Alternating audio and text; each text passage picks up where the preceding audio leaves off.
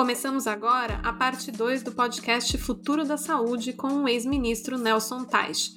Ministro, vamos direto ao ponto. Desde a sua saída, a gente está sem ministro da Saúde, né? Temos uh, o Pazuello, que foi teu assistente como ministro interino. É, o quanto isso é prejudicial para a nossa situação? Ah, eu acho que numa situação como essa não dá para você não ter um ministro. E eu acho que se o Eduardo vai ser, vai ficar como ministro, eu acho que ele tem que ser oficializado. Acho que não dá para você ter um, um, caos desse numa pandemia, numa situação caótica como essa, você ter um ministro interino. Eu não estou te dizendo nem quem vai ser o ministro, agora eu acho que não dá para não ter um ministro. E o fato dele não ser técnico? O fato dele não ser técnico, ele, ele pode se cercar de gente técnica. Agora, é, não é fácil, né? Porque eu vou te digo, eu vou te dar uma situação oposta. Imagina que tem um, uma guerra terrível que o Brasil está vivendo, a pior nos últimos 100 anos, se, se a gente vivesse em guerra. E nesse momento eu era a pessoa que estava coordenando a saúde durante a guerra. Aí o líder, o coronel, o general, a pessoa que for, que tá, o general que está liderando o exército, que está liderando as forças armadas, morre, sai. Aí você me nota como um, a liderança interina da guerra, entendeu?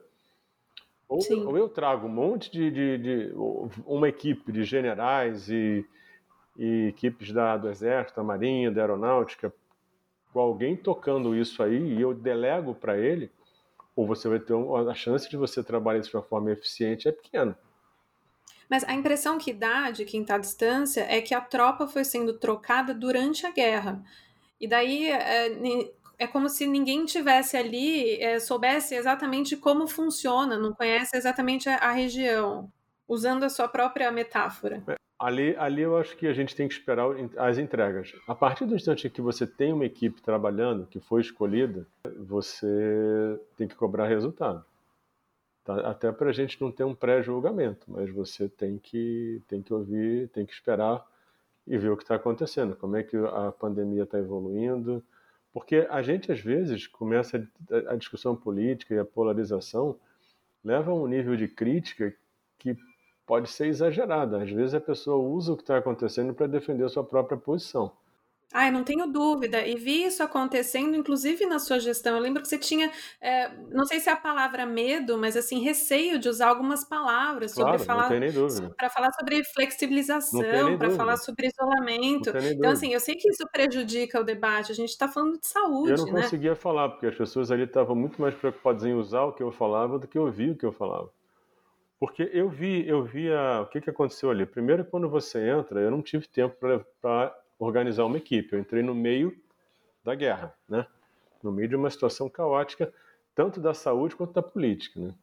É, eu vi a, a, na gestão do Mandetta, eu vi três momentos muito distintos. É um primeiro momento em que a saúde ela não é muito evidente, ela não tem muita visibilidade. A gente tem um segundo momento que quando entra a Covid, você, o, a saúde cresce rapidamente e intensamente. Nesse crescimento você vê uma evolução de polarização até que o final ele é muito político, que é quando o Mandetta sai. Então, na minha entrada, eu tinha dois problemas ali. Eu tinha que rapidamente entender o ministério, porque uma coisa é você olhar o ministério de fora para dentro, outra coisa é você ver ele como funciona na prática. Isso é uma coisa que eu vejo muito, eu vejo muita gente criticando, falando um monte de coisa sobre o ministério, mas você vê que essa pessoa não tem a menor ideia do que acontece lá dentro, porque muita coisa do que falam, comentam, já acontecia lá. E a outra coisa que eu precisava fazer minimamente era tentar quebrar pelo menos um pouco aquele clima de guerra e política que foi o final do Mandetta. E aí quando eu chegava, qualquer coisa que eu falava, quando eu comecei a falar a primeira vez, as pessoas não escutavam o que eu falava. Por isso que eu também fiquei um pouco mais afastado, porque naquele momento eu precisava dar uma. Eu precisava fazer com que aquele clima muito político fosse amenizado, até para que as pessoas pudessem me ouvir de uma forma mais neutra, mais técnica. Então, aquele momento inicial em que eu falei pouco, teve dois objetivos: um para entender o ministério melhor, e outro para quebrar um pouco aquele clima de guerra e de política que ficou forte demais no final do Mandetta. Né?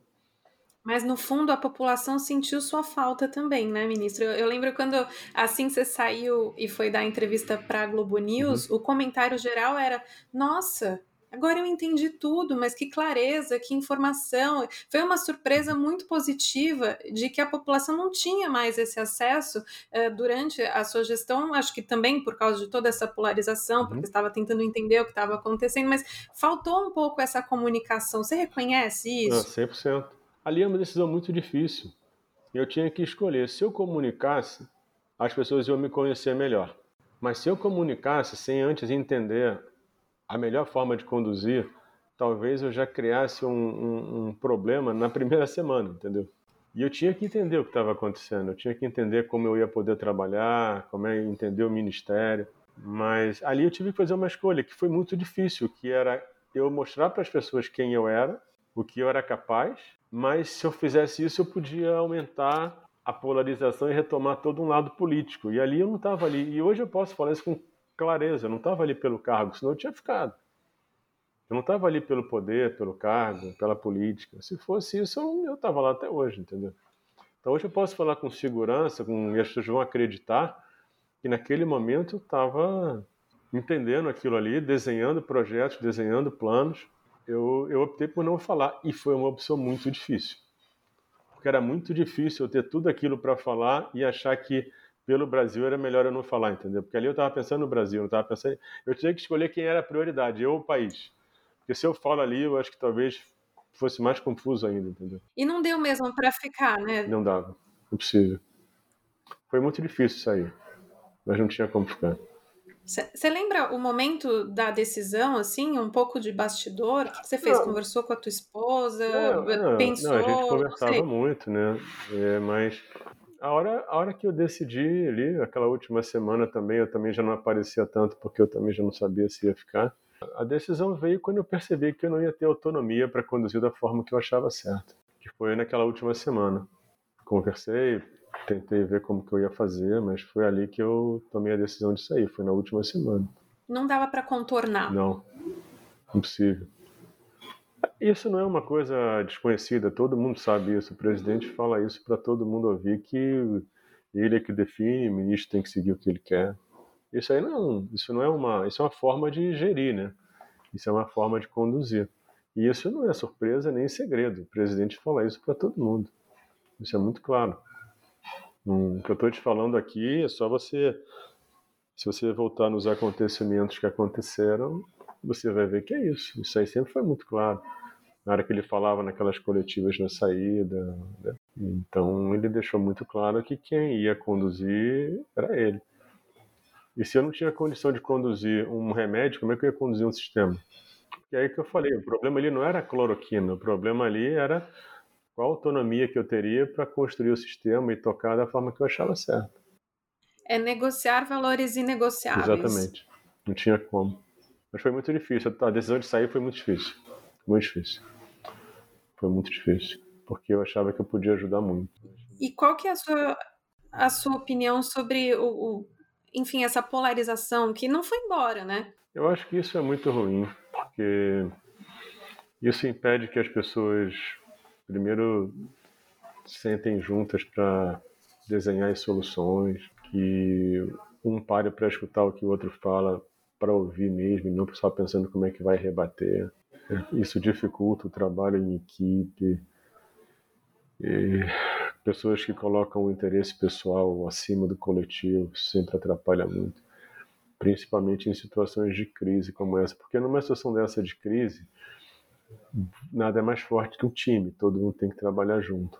E qualquer coisa que dificulte isso, qualquer coisa que transforme, que seja uma discussão política, uma, uma coisa ideológica, isso aí atrapalha demais. Isso atrapalha demais. Você não consegue trabalhar. Literalmente você não consegue trabalhar. E foi o que aconteceu. Mas, é, mas eu realmente, eu, foi o que eu te falei, foi bem difícil. A decisão de sair foi muito difícil. Óbvio que eu comecei com a minha mulher, comecei com meus filhos, mas. Ninguém tentou te dissuadir? Ninguém falou, não, fica mais um pouco, dá, segura mais um pouco. É, sempre tem quem pede para ficar, né? Para segurar, mas ali, ali a decisão tinha que ser. Ali foi uma decisão técnica, não foi uma decisão. É, na verdade, acho que eu segurei o que dava para segurar ali.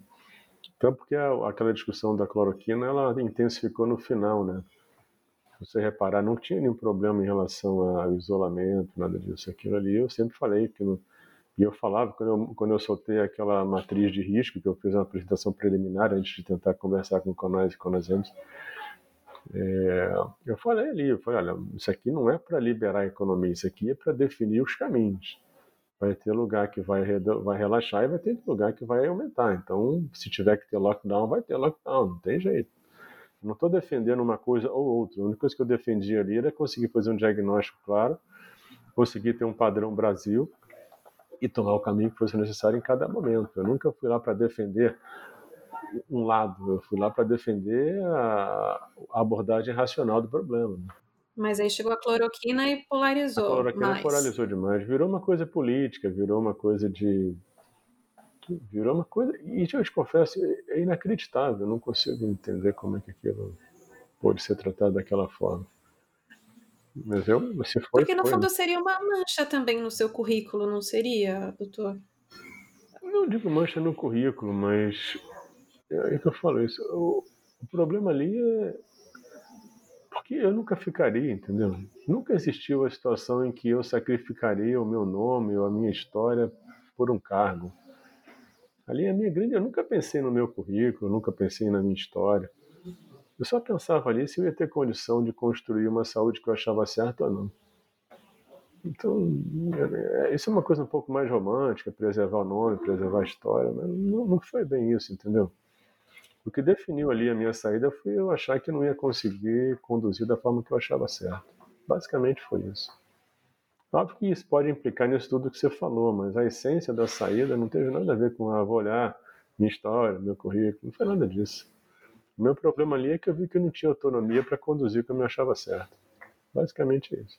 E todo mundo sabe disso, né? Isso foi, isso foi claro, não preciso, não preciso nem te, te falar isso, porque é só você voltar no tempo e olhar o que aconteceu lá atrás. Isso é uma conclusão automática, não é uma, uma coisa impressionante, uma coisa que ninguém tinha visto. Todo mundo via isso. Mas quando você foi convidado, é, a, a ideia era ter autonomia, obviamente, né? 100%.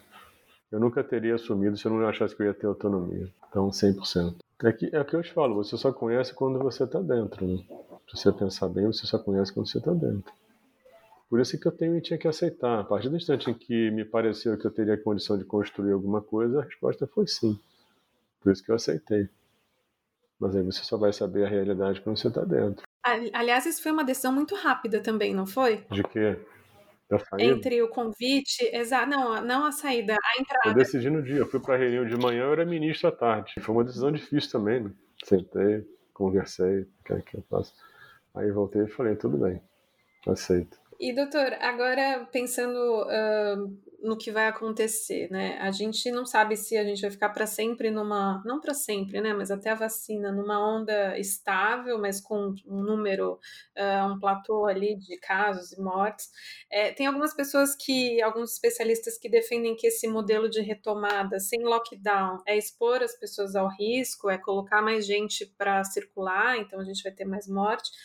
Por outro lado, tem toda essa questão da retomada da, da economia. É, eu queria saber se há uma saída equilibrada. A gente só vai ser julgado, e aí não é o presidente, é todo mundo que tem algum papel de liderança hoje. A gente só vai saber o quanto as decisões foram corretas lá no futuro, sabe? Não dá para fazer essa análise não. agora. Não dá para falar, eu errei nisso, eu acertei naquilo. Não. Nesse momento você está no meio do problema. É impossível se saber. E aí o que eu te falo, eu não estou falando em relação ao presidente, eu falo em relação a qualquer gestor hoje que está liderando, seja Estado, cidade, federal. Eu acho que só lá na frente a gente vai olhar para trás e falar, hum, talvez eu pudesse ter focado mais na economia, talvez eu pudesse, se eu tivesse focado na economia, talvez fosse melhor. Mesmo, mesmo olhando para trás, vai ser difícil você saber o que era certo fazer, porque é muito fácil você jogar no, olhando no retrovisor mas acho que a gente hoje não sabe o impacto de cada coisa que está acontecendo no futuro, porque a gente, a gente não sabe como é que vai evoluir o comportamento, a gente não sabe nada disso, entendeu? Como é que, quanto tempo isso vai durar? De verdade, eu não falo isso porque eu não quero opinar, é porque eu acho que é impossível saber mesmo, sabe? Seria futurologia mesmo. Não, e, e, um problema que eu coloco toda hora também é que, por exemplo, se, se eu dou uma opinião, aquilo vira verdade. Então aquilo é tratado como verdade. E às vezes é só uma opinião, e a opinião é aquela coisa que pode dar certo ou dar errado, pode estar até longe da verdade. Mas dependendo se eu, se eu falo alguma coisa, as pessoas vão tratar aquilo como uma certeza, vão te cobrar aquilo, ou vão lembrar aquilo como uma certeza. Isso aí é, é ruim. Por isso é que eu não arrisco nada. É, até, até muita gente errou no começo da pandemia, né, doutor? Errou assim, achando que não, não seria tão, tão grave, que não ia se espalhar do jeito que aconteceu. modelos matemáticos, é, é isso. O modelo ele levou para projeções extremas, mas você vê que mesmo a Organização Mundial de Saúde, que as pessoas têm criticado um pouco hoje, ela, ela, não, ela não conseguiu enxergar o que estava vindo pela frente. Não conseguiu, com certeza. Então, não é porque ela fosse, não é que não é incompetência, é porque é muito difícil mesmo. E aí não é uma crítica, uma reclamação, é porque é difícil mesmo. Porque isso é um negócio que você vê, você teve a SARS, você teve a MERS, que foram. Você conseguiu resolver isso, tem lá os seus surtos, mas sem vacina, sem nada. Como é que você vai imaginar que vai acontecer um negócio como esse que muda a história da humanidade, entendeu? Que muda, que destrói as economias.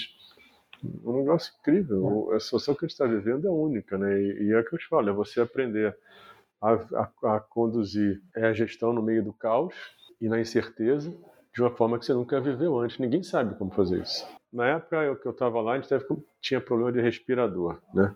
Aí, se você lembrar, o Mandetta tinha comprado acho que 14, 15 mil respiradores na China. Em tempos normais, não chegou. Em tempos normais, o que que acontece? Você comprou, você vai receber, né? Normal. Agora, no caos, você compra e não recebe. Então, a gestão no tempo do caos, a gestão no nível de extrema incerteza é isso. As coisas que eram normais antes deixam de ser. E você tem que aprender a navegar nesse mundo. E eu tenho falado isso em relação à vacina. Se você pensar bem, eu conversei com o pessoal, com o Jorge Paulo Lema outro dia, com, com o Denis da Fundação Lema. Aí eu estava uhum. conversando com eles, falei, olha só, uma coisa que eu sugiro a vocês é que a gente aprenda com o que a gente já viveu. Primeira coisa, você tem frasco para botar a vacina? Porque o mundo inteiro está pesquisando vacina. Tem 140, 140 é só oficial. Deve ter uns 200, 300 vacinas sendo projetadas.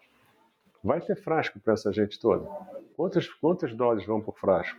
Vai ter tampinha de frasco? Porque se vem da China, são 90 e poucos por cento dessa produção está na China.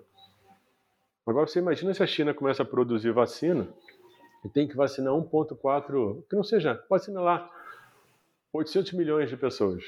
Não vai sobrar frasco para ninguém. Você vê hoje, você começa a ver na, na, na, Covid, você começa a olhar no respirador, começa a faltar remédio. Isso eu já tinha falado lá atrás. Começa a faltar remédio para sedar, para você botar a pessoa no respirador.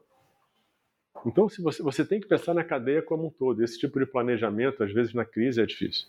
E você trabalhar os níveis de incerteza que você tem é muito difícil. Então, gest... então é uma gestão na crise, na incerteza, onde você não tem uma experiência prévia nem você nem ninguém. E, e, o mundo é muito diferente hoje, né? Porque hoje você tem o distanciamento social, mas as pessoas se comunicam de uma forma intensa. Né? A gente nunca teve tanto poder de comunicar e interagir. Você não tem o físico, você não tem o toque, mas você tem uma capacidade de comunicar e interagir que nunca houve nada parecido na história. Você acha que o próximo grande desafio pode ser essa questão da, da vacina, do frasco, dessa distribuição justa? Eu acho que a gente tem que tentar pensar em todas as possibilidades e se preparar para todas elas. O que pode dar errado. O que pode dar errado. E aprender com o que aconteceu com a Covid. Por exemplo, primeira pergunta que eu falei, onde é que os frascos são produzidos e as tampinhas de frasco? Se 94% estiver sendo produzido na China, eu vou ficar preocupado. O que, que vai acontecer se, essa, se a China tiver uma segunda onda a China descobre a vacina. Sabe quando é que você vai ter frasco? Provavelmente nunca. Só um tempão depois. E se tiver o frasco, quem vai, como é que vai ser? Como é que você vai, quem, quem é que vai ser? Quem vai ganhar? É quem paga mais caro? E aí o país que é mais pobre como o Brasil vai ficar na terceira linha queria te fazer é, um convite à reflexão, né? Durante a entrevista, é, doutor, o senhor me disse que é difícil, né? A gente já julgar pelo que aconteceu, a gente vai ter que olhar para trás e ver onde erramos e onde acertamos. Mas uh, pensando na sua, na sua uh, gestão ali do Ministério da Saúde, né? O seu, a sua curta passagem, dá para uh, dizer o, o que, que você aprendeu e onde você errou? Você fez já essa reflexão? Em relação à Covid, eu acho que eu comecei as coisas que eu tinha que começar. Eu fiz a parte de teste, tinha a parte do distanciamento, tinha a parte de reestruturar a linha de cuidado, a visita aos lugares. O grande projeto que eu tinha lá, que levaria muito saúde, fosse um projeto de, de Estado, não de governo, era reestruturar todo um sistema de informação. Então, eu acho que o tempo que eu fiquei lá, eu comecei tudo que eu achava que eu tinha que começar, menos a parte da informação que eu precisava de um pouco mais de estrutura e ia ter que esperar um pouco mais a Covid passar. Onde eu errei, eu acho que, olhando no passado, eu acho que eu tinha que ter comunicado mais. Eu acho que talvez eu tenha errado na mão do, do não comunicação, provavelmente provavelmente. Mas o grande erro que eu possa ter tido foi não ter comunicado de uma forma mais clara com a sociedade. E isso era uma coisa que eu foi uma coisa que eu ia no sinal quando eu saí, quando eu estava saindo na última semana eu tinha sentado com o pessoal de comunicação para reestruturar isso. Basicamente isso. As coletivas eu não sei se eu poderia ter trabalhado um pouco melhor. Coletiva eu já tenho mais dúvida, porque ali era um clima muito mais difícil, muito mais pesado, era aquela coisa muito mais política do que técnico. Então, Lira, ali eu, eu não tenho, eu tenho um pouco de dúvida se devia ser diferente. Mas ter comunicado um pouco mais, eu acho que eu deveria ter comunicado. Mas o meu grande, se eu tivesse que, se eu voltasse, o que eu mudaria claramente seria a minha comunicação. E na sua vida foi um grande aprendizado? Enorme, não. Sua vida se, se, se divide em antes e depois. Eu sou outra pessoa hoje. A minha vida é completamente diferente hoje. É mesmo? É. E foi um ganho inacreditável. É um aprendizado único. Muda a tua visão, né? Hoje em dia eu quero continuar dedicando meu tempo ao SUS, aumentar minha dedicação a estruturar linhas de pesquisa. Eu lá no passado eu construí, eu, eu, eu fundei um instituto de educação e pesquisa na oncologia que se tornou um dos maiores do Brasil. E hoje eu vejo a importância da ciência, da, da informação, da gestão, e eu quero dedicar meu tempo para ajudar o SUS e ajudar a sociedade. Então isso vai ser uma vida bem diferente. Eu vou mudar. Acho que essa minha vida vai ser bem diferente do que era antes. Você está se cuidando, doutor, para o coronavírus, tá? Oh, não, eu, eu, eu mantenho isolamento e a gente, eu, minha família, a gente fica muito separado mesmo. A gente não não sai, é, a gente segue muito a risca a coisa do, do distanciamento mesmo. Eu e a minha família, a gente faz isso. A família é grande, então é sempre muita gente, mas é, eu tenho seis filhos, então é, a gente tem todo uma, um cuidado de distanciamento, de, de, de se proteger. Você acha que as coisas vão melhorar em algum momento? É, isso com certeza, com certeza. O problema só é quando, né? Que isso vai que isso vai vai retomar uma vida mais normal ou uma, mesmo que seja um novo normal isso vai voltar se você olhar no passado mesmo nas maiores crises que aconteceram elas passam o problema é o tempo que isso vai levar e qual como vai ficar o comportamento e a vida das pessoas mas em algum momento a vida volta a uma coisa muito mais prazerosa e normal do que é hoje. Doutora, eu queria agradecer muito mesmo a essa conversa, todos os esclarecimentos, a tua disponibilidade de bater esse papo comigo hoje. Tá bom. Eu te agradeço o convite. Prazer falar com você. Obrigado, tá? Obrigada, muito obrigada. O podcast Futuro da Saúde chega ao fim. Agradeço a todos que nos acompanharam até agora. Obrigada também ao Edgar Maciel, que assina a edição de som do episódio. E vocês podem acompanhar novidades e reflexões uh, sobre saúde no futurodasaude.com.br, no meu Instagram, @natcuminali E não se esqueçam de assinar o podcast para não perder o próximo episódio. Até a próxima!